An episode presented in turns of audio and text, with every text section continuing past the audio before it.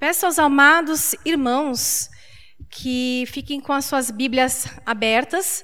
Nós vamos ler o Evangelho de Lucas, capítulo 7, do verso 36 ao 50.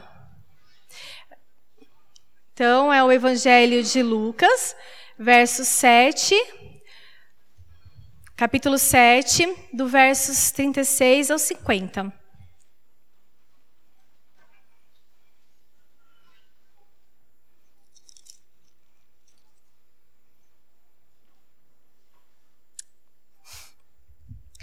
Amados irmãos, nós vamos então dar continuidade à série de pregações sobre conhecendo mais Jesus, como os irmãos têm acompanhado durante todo este ano. E o tema da nossa mensagem de hoje é Jesus e o pecado. Façamos então essa leitura.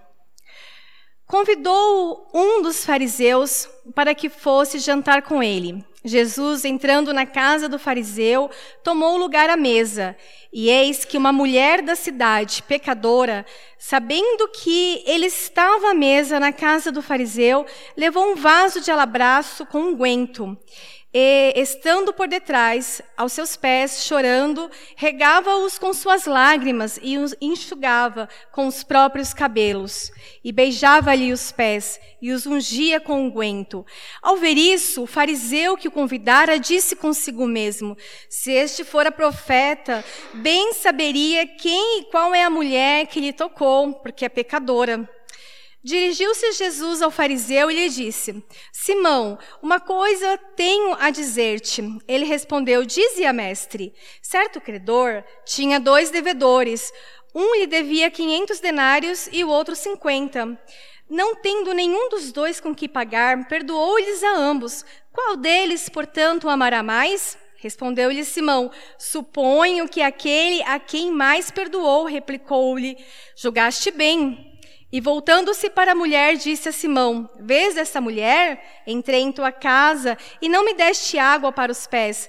Esta, porém, regou os meus pés com lágrimas e os enxugou com seus cabelos. Não me deste ósculo. Ela, entretanto, desde que entrei, não cessa de me beijar os pés. Não me ungiste a cabeça com óleo, mas esta, com bálsamo, ungiu os meus pés. Por isso te digo: perdoado lhe são seus muitos pecados, porque ela muito amou, mas aquele a quem pouco se perdoa, pouco ama. Então disse a mulher: Perdoados são os teus pecados. Os que estavam com ele à mesa começaram a dizer entre si: Quem é este que até perdoa pecados? Mas Jesus disse à mulher: A tua fé te salvou. Vai-te em paz. Amém. Que palavra maravilhosa o Senhor nos traz com esse texto, com essa passagem de Simão, fariseu, convidando Jesus para entrar em sua casa, para jantar em sua casa, e dessa mulher pecadora, tida como uma mulher de má fama. Gostaria que os irmãos guardassem na sua mente o versículo, o verso 40 e 50 desse texto, que será mais trabalhado por nós nessa, no... nessa manhã. Então Jesus disse à mulher: Os seus pecados estão perdoados. Os que estavam sentados à mesa começaram a perguntar: Que homem é este que perdoa pecados? E disse a mulher: A tua fé te salvou, vai-te em paz. Amém. Irmãos, iniciando nossa meditação, gostaria de fazer uma pergunta para cada um de nós que estamos aqui nessa manhã. Os irmãos já sentiram o peso do pecado sobre as suas vidas? Os irmãos já se perguntaram alguma vez, como o apóstolo Paulo perguntou em Romanos 7, 24, quando ele disse: Miserável homem que sou, quem me livrará do corpo desta morte? Amados irmãos, nós aprendemos muito sobre pecado e graça na igreja, não é verdade? Mas será que nós temos a dimensão exata do que o pecado pode fazer na vida de um ser humano? Será que nós temos a dimensão do que esse pecado faz nos nossos relacionamentos familiares, conosco mesmo, na nossa mente, como ele nos prejudica, até mesmo no nosso físico? Será que os irmãos realmente têm a dimensão exata do mal que o pecado faz em nossas vidas.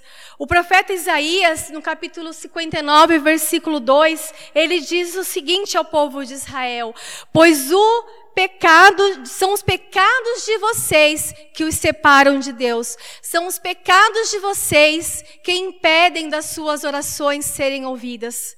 Complicado, né, irmãos? A palavra de Deus ela é bem clara, são os pecados de vocês que impedem as suas orações de serem ouvidas.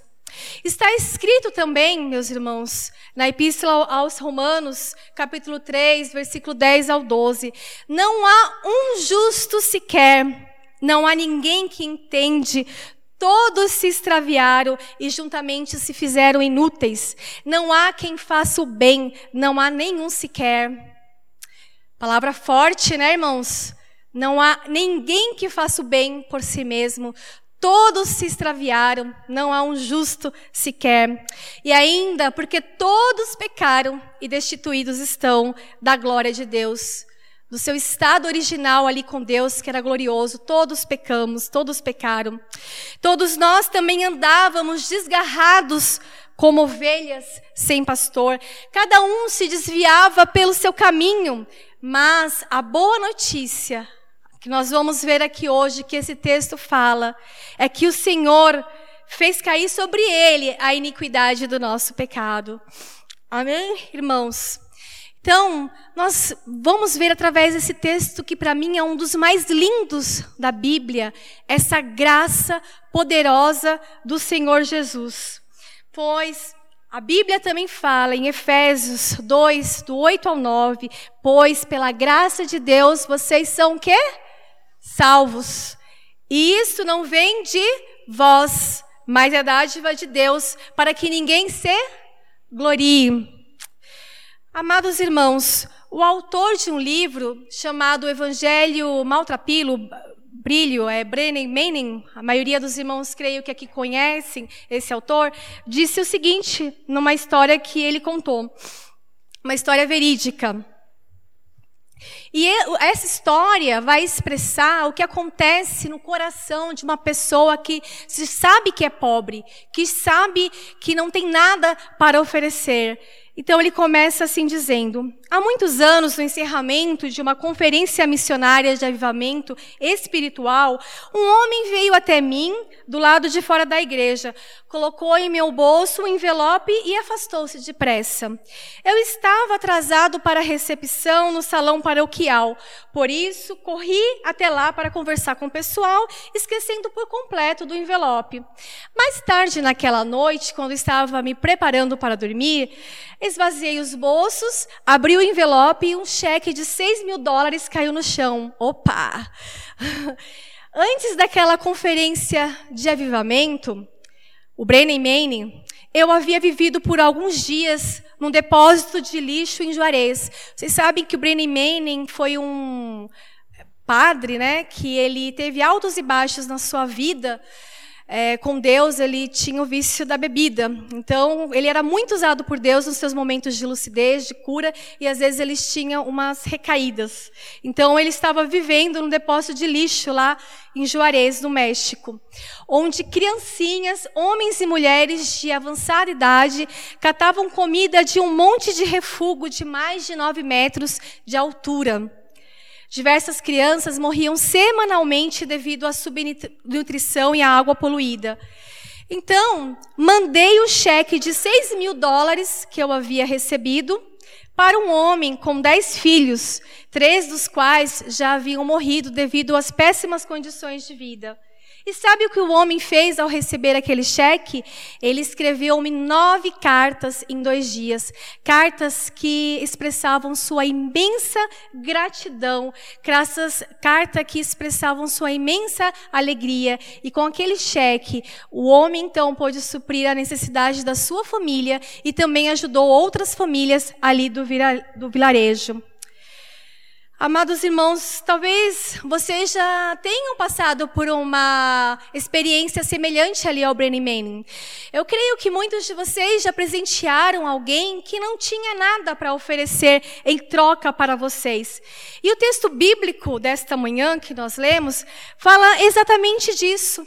Fala de uma mulher pobre, pobre emocionalmente, espiritualmente. A gente não sabe se até realmente de má fama, podia até ser uma prostituta, a gente não sabe. Mas uma mulher que expressou profunda gratidão pelo Senhor. Voltando ainda ao texto, se os irmãos verem os textos anteriores ao capítulo 7, vocês vão perceber que Jesus, ele já estava sendo perseguido ali pelos fariseus da época. Em vários textos, Jesus ele, ele estava sendo confrontado por esses fariseus, buscando achar em Jesus algo que com o qual pudessem condená-lo pudessem difamá-lo. E no texto lido não é diferente. Então Jesus, ele vinha de longas peregrinações, ele vinha, ele andava por estradas poeirentas, pedregosas. E quando ele chega à casa de Simão, ele é recebido com frieza e descaso. E entra então uma mulher conhecida por todos ali na cidade, tida como uma mulher de má fama, uma mulher imoral. E ela então chora aos pés de Jesus, enxuga os pés de Jesus com seus cabelos e derrama sobre os pés de Jesus um unguento, um perfume sobre os pés de Jesus num vaso de alabastro. Esta mulher, só para a gente continuar explicando um pouquinho mais do contexto, ela não poderia entrar na casa de um judeu, ainda mais se esse judeu fosse um fariseu, porque na época tinha-se o um entendimento que qualquer pessoa que tocasse numa uma mulher imoral ficaria impura. Então, essa mulher, ela já rompeu com isso, com esse, com esse medo, esse temor que ela poderia estar sentindo para ir, ir até os pés de Jesus. E o unguento, mais uma observação, era preparado por perfumistas ou por sacerdote ou por alguns indivíduos particulares e era feito usado para fazer esse unguento várias substâncias aromáticas. E esse unguento, ele servia para ungir sacerdotes, ungir reis. Então, quando uma pessoa era ungida por esse unguento, era, era um sinal de honra. Uma, essa pessoa estava recebendo honra através dessa unção. Sabendo disso, meus irmãos, imaginem quanto esses fariseus que chamaram Jesus para entrar na sua casa ficaram irritados. Eu creio ainda que eles ficaram mais irritados, menos irritados pelo fato dela entrar na sua casa do que pelo fato dela dar aquela honra a Jesus, dela ungir os pés de Jesus. Pense ainda, então, quanto mais furiosos eles, eles ficaram, ele ficou, quando Jesus disse que ele tinha poder para perdoar pecados. Os seus pecados estão perdoados. Pois naquele momento ele estava ali se referindo a si mesmo como filho de Deus. E isso era blasfêmia para os judeus. Não poderia ser, eles não acreditavam nisso. Mas Jesus, ele revelou naquele momento, primeiramente, que ele sabia o que se passava ali no coração de Simão, o fariseu, porque ele é onisciente conhece todas as coisas. E ele, e ele revelou ali diante daquela sala que naquela situação o grande pecador ali era o, o fariseu. E o fim, ele por fim ele declarou: "Eu sou o grande eu sou". Em outras palavras, ele declarou: "Eu sou o grande eu sou". Amados irmãos, tendo em vista tudo isso, o tema da nossa meditação de hoje é: o coração arrependido e transformado por Jesus transborda em amor. Um coração arrependido e transformado por Jesus transforma em amor. E o primeiro ponto que eu quero destacar com os irmãos aqui nessa manhã é o seguinte: quando Jesus ele é convidado para entrar na sua vida, na sua casa, as coisas não vão ficar igual. Ninguém pode pensar que vai convidar Jesus para sua vida e vai ficar com algum pecado encoberto. E vai se relacionar com ele de uma forma diferente. Isso é realmente impossível. Isso não existe. Talvez é, seja por isso a dificuldade de muitas pessoas em aceitarem um convite para ir à igreja ou aceitarem ouvir um pouco da palavra, porque com certeza elas serão confrontadas com os seus pecados. Voltando ainda, falando mais, esmiuçando um pouco ainda mais o contexto da época de Jesus. Então, quando na época de Jesus um convidado chegava na casa de um anfitrião, o anfitrião oferecia água para lavar os pés, cumprimentava o convidado com um beijo, porque era o costume da época, o ósculo santo, colocava azeite perfumado em sua cabeça, os pés do convidado então eram lavados e sua cabeça ungida para limpar os cabelos e os pés da estrada empoeirada. No entanto, o fariseu que convidou o Senhor Jesus para entrar em sua casa, ele foi completamente descortês. Ele não ofereceu água para os pés, que os pés de Jesus fossem limpos, não deu um beijo no Senhor Jesus, não ofereceu lá azeite para limpar os cabelos de Jesus. Imaginem vocês, se fossem com vocês, irmãos, como vocês se sentiriam se fossem convidados para ir jantar na casa de uma pessoa, como eu fui convidada essa semana ali para jantar na casa da Grace e do Maurício, e fui muito bem recebida, foi uma benção, um macarrão delicioso. As outras coisas foram muito bênçãos também, mas o macarrão estava muito bom, viu? Imaginem se vocês, e o vinho, imagine se vocês fossem convidados ali para jantar na casa de alguém e vocês, essa pessoa mal lhe cumprimentasse e lhe recebesse com desprezo. Foi essa situação ali que Jesus viveu ali na casa de Simão. Em Jesus, voltando ao texto, ele ainda numa atitude amorosa, tentou explicar para Jesus, para Simão, o que ele estava falando ali diante de todos, o que ele estava falando, tentando chamar Simão para conhecer-se a si mesmo, para ver a realidade do seu pecado. Então ele disse o seguinte: Simão, se você é, eu vou contar uma história para você, Simão. É, imagine que um credor tem dois devedores. E esses dois devedores, nenhum tem como pagar a dívida a este credor. Só que um deve 500 denários e outro deve 50 denários. Mas o credor resolveu perdoar os dois. Quem se sentiria mais agradecido? Logo, Simão, muito esperto, falou: Claro, aquele que teve a dívida mais perdoada. Aí ele falou assim: Jesus, ele explicou então para Simão para que ele pudesse ver aquilo que passava no seu coração. Mas vejam bem, irmãos, Jesus não estava querendo dizer com isso que a mulher tinha muito mais pecado e que Simão tinha poucos pecados e por isso a mulher estava mais grata. Ele, não, ele estava querendo trabalhar numa linguagem que aquele doutor, que aquele doutor da lei pudesse entender. Então porque ele disse o seguinte também, numa uma parábola anterior. Quem lembra da, palavra, da parábola do publicano e que vai fazer a sua oração e do fariseu também? Quando os dois chegaram ali diante da sinagoga, o que um falou? Um falou o seguinte: Senhor, eu te agradeço, porque eu dou dízimo de todas as coisas, eu jejuo duas vezes por dia, eu não, eu não, não sou um adúltero, eu não roubo, e eu não, sou, não sou igual aí a esse pecador.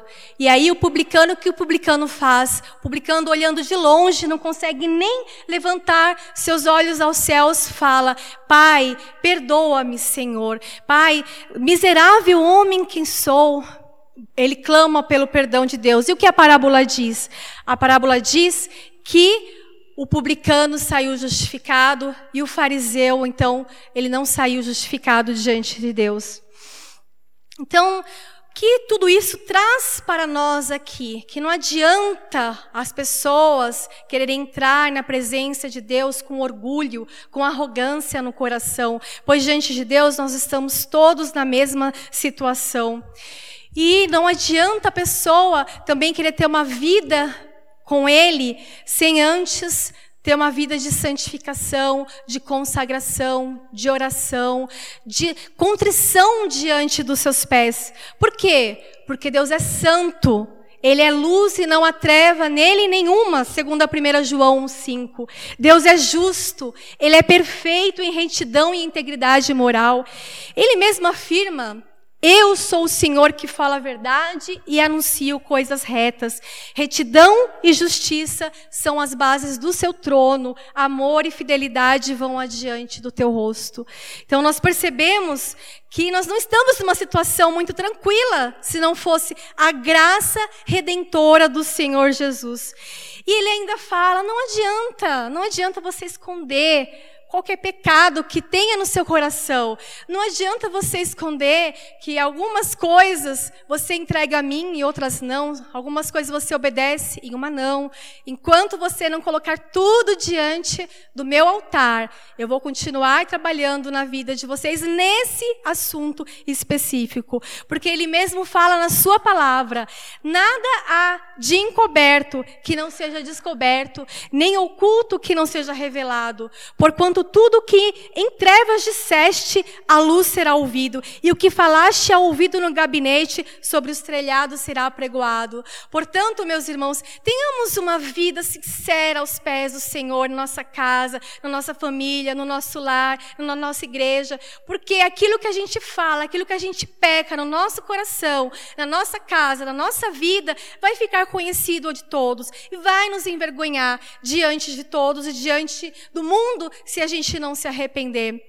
Então, o que que o Senhor então continua falando também? Ele continua nos exortando a nos conhecermos a nós mesmos para que nós possamos fazer uma alta análise, para que nós possamos brilhar, ter a luz dele brilhando em nossa vida e só assim depois nós possamos ajudar as outras pessoas. E nesse sentido, ele fala: não julguem, não julguem ninguém, não julguem ninguém pela aparência.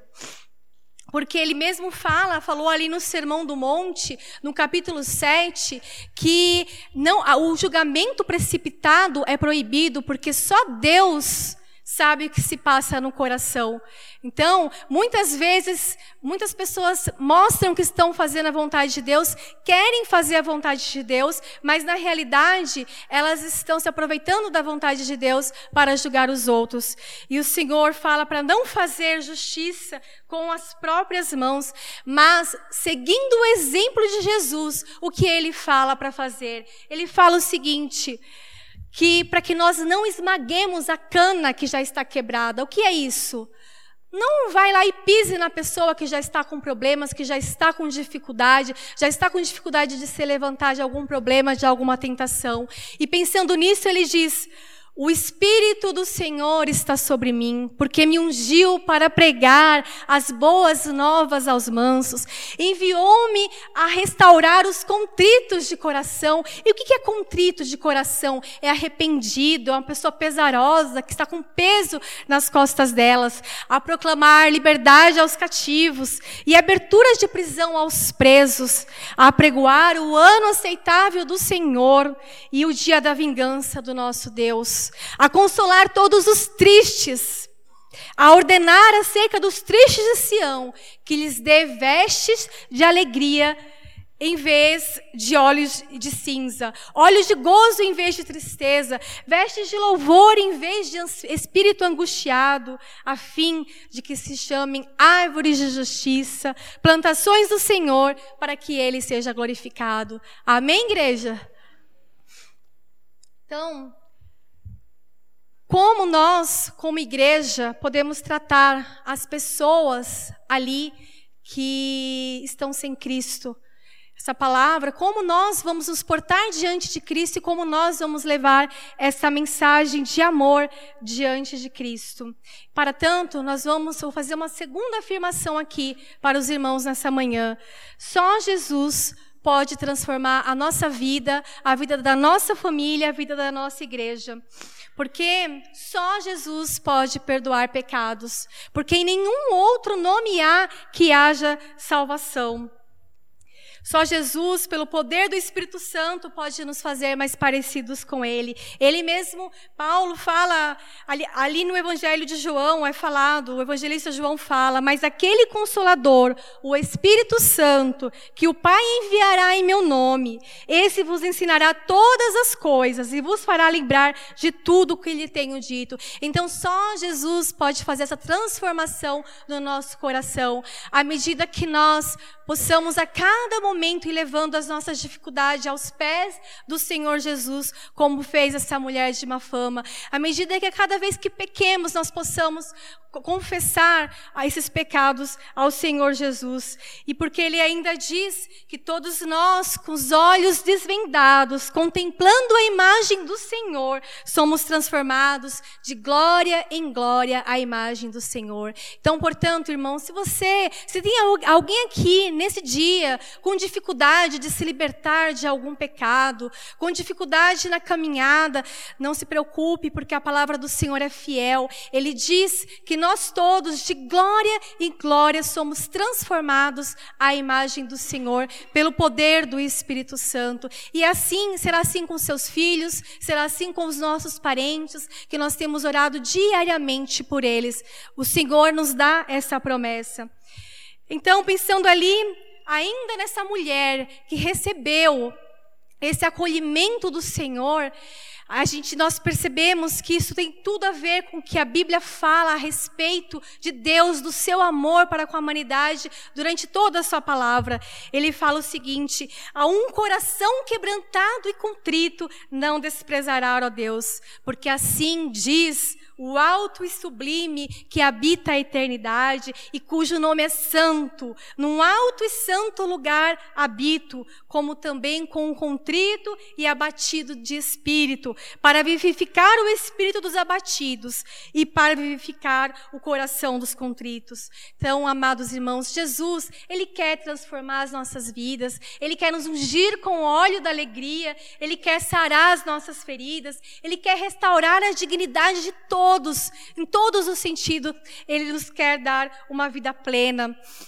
E que nós vemos então aqui, voltando novamente à mulher, essa mulher de uma fama, ela lavou os pés de Jesus com as suas lágrimas, enxugou-os com os seus cabelos, beijou os pés do Senhor e derramou azeite perfumado aos seus pés.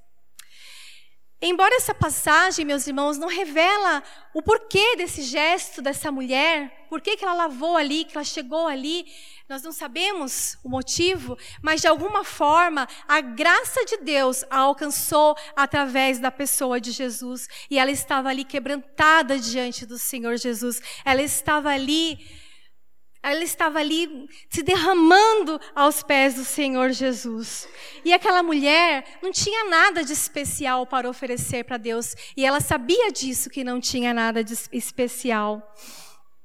Como então devemos demonstrar a nossa gratidão ao Senhor, trazendo para os nossos dias? Como nós podemos demonstrar essa gratidão? Tendo um coração agradecido a Deus, transmitindo o amor que nós recebemos para as pessoas é, que ainda não conhecem a Cristo.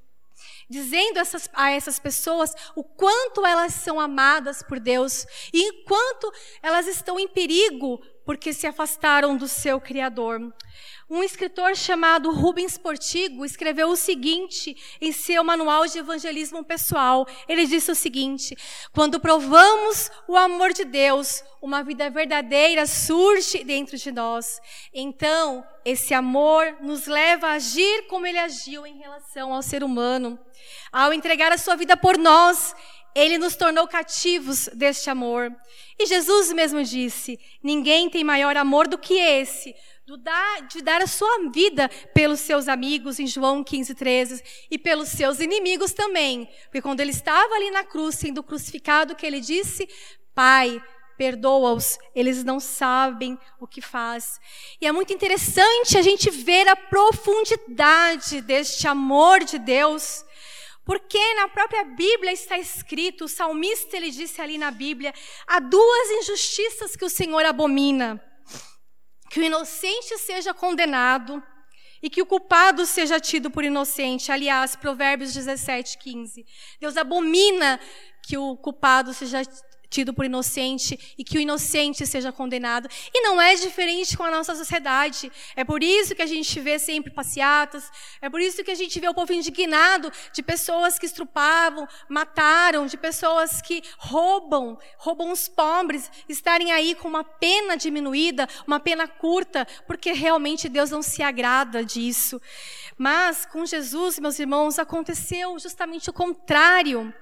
Ele nos amou quando nós ainda éramos pecadores. Ele nos amou quando nós ainda éramos inimigos de Deus, segundo Romanos 5:10. Ele se fez maldição por nós, porque está escrito na Bíblia que maldito é todo aquele que é preso no madeiro. Ora, então esse amor que Deus colocou, que Deus nos deu, entregando sua própria vida, não pode ficar retido em nós, porque isso frustraria o plano de Deus em alcançar todo ser humano. Você foi amado por Deus? Você foi amado por Deus? Você já provou e viu que esse amor é verdadeiro? Então vá e conte essa boa notícia para as pessoas ao seu redor. Então vá e demonstre uma vida transformada, de atitudes que mostrem que verdadeiramente vocês, nós nos arrependemos dos nossos pecados. Por quê? Porque se não, nós não mostrarmos isso, nós sofreremos grandes consequências. E as consequências das quais eu quero ler para os irmãos aqui está em Apocalipse 3, 14 ao 22, e que é a terceira afirmação aqui da nossa reflexão de hoje. Apocalipse 3, 14 e 22. Os irmãos não precisam abrir, eu vou ler aqui. Ele fala o seguinte: Ao anjo da igreja de Laodiceia, escreva o seguinte: Esta é a mensagem do Amém, da testemunha fiel e verdadeira, daquele por meio de quem Deus criou todas as coisas. Eu sei o que vocês têm feito. Sei que não são frios nem quentes, como gostaria que fossem uma coisa ou outra. Mas porque são apenas mornos, nem frios nem quentes, vou logo vomitá-los da minha boca. Vocês dizem: somos ricos estão, estão vão bem de vida e temos tudo o que precisamos, mas não sabem que são miseráveis, infelizes, pobres, nus e cegos. Portanto, aconselho que comprem de mim ouro puro para que sejam de fato ricos, e comprem roupas brancas para se vestir e cobrir a sua nudez vergonhosa. Comprem também colírio para os olhos, a fim de que possam ver. Eu corrijo e castigo a todos os que amo, portanto, levem as coisas a sério e se arrependam. Escutem, eu estou à porta e bato. Se alguém ouvir a minha voz e abrir a porta, eu entrarei em, em sua casa e nós jantaremos juntos.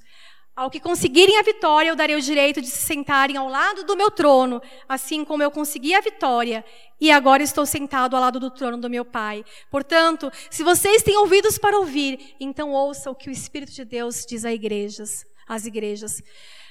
Esse, essa palavra aqui de Apocalipse que nós acabamos de ler, 3, versos 14 a 22, pode ser dita em muitas igrejas.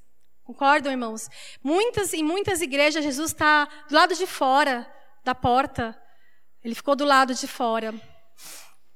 Então, ele disse o seguinte: ele, porque Jesus, ele não invade o nosso coração. Ele nos deu livre-arbítrio. E se nós não nos entregarmos inteiramente a Jesus, como a mulher de má fama, nós não teremos o poder de vencer o pecado que nos assedia diariamente. E ao invés de sermos bênçãos, seremos escárnio e vergonha para o Evangelho. Seremos enganados pelo nosso próprio coração, seremos cristãos secularizados, que falam de amor, mas não praticam amor, falam de pecado, mas praticam todo tipo de pecado, deixa todo tipo de pecado entrar na sua vida, na sua família, na igreja. E ao invés de a palavra, a pessoa se torna tão cega, que ao invés da palavra, é, de Deus ser a única regra de fé e prática. Essa palavra deixa, começa a ser preterida, começa a ser deixada de lado. E isso traz consequências desastrosas para a igreja de Cristo. E é por isso que muitas e muitas igrejas deixaram de existir na Europa. Muitas igrejas, lamentavelmente, estão com as portas fechadas na Europa. É, essa semana nós recebemos um e-mail, um WhatsApp de uma missionária que está numa, na, em Arlington, nos Estados Unidos, para aprender inglês e depois ir para a Índia evangelizar ali os muçulmanos. E ela disse o seguinte: Olha, é, aqui na, nessa cidade, é uma cidade boa, tem muitas igrejas, mas os cristãos só vão uma vez por mês, uma vez por semana na igreja e cada vez com a sua frequência diminuída. E enquanto os muçulmanos que estudam com ela, ela falou que o Obama ali está dando bastante abertura para os muçulmanos abrirem, enquanto ela teve, muito, teve muita dificuldade de conseguir o seu visto. E, embora isso, ela disse que era bom, porque assim eles podiam, era uma forma de evangelizá-los. Né? Ela falou: enquanto os muçulmanos saem religiosamente cinco vezes ao dia a orar, inclusive no horário de aula, eles saem de suas casas. Então, é importante nós reforçarmos e termos em mente que nós precisamos ter uma vida de santidade. Não santidade exterior, para nós mostrarmos para os outros que somos santos, mas uma santidade interior no nosso coração.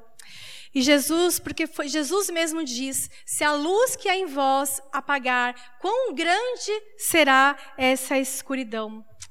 Quero encerrar, meus irmãos, essa reflexão citando as palavras novamente do, escritor, do Brennan Manning, que diz: Graças, Senhor, pois teus lábios contorceram-se a fim de ajustar-se ao meu ser pecaminoso por julgar-me não pelas minhas parcas obras, mas pelo teu amor, que é tua dádiva para mim, por teu insuportável perdão e infinita paciência comigo.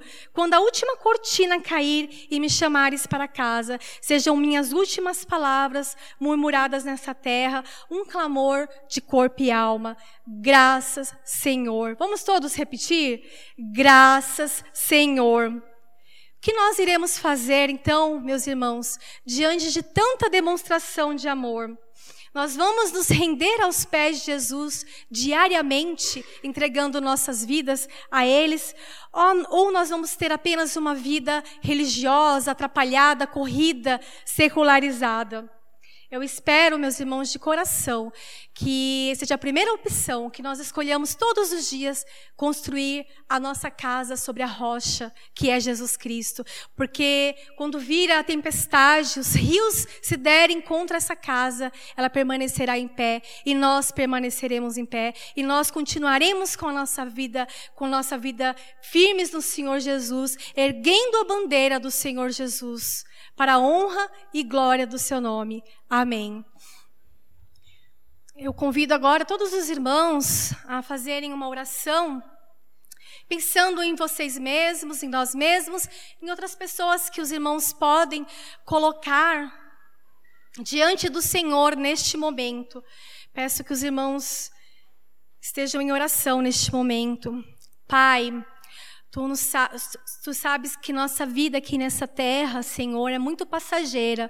Nós não sabemos, ó Deus, quanto tempo nós vamos ter aqui, Senhor.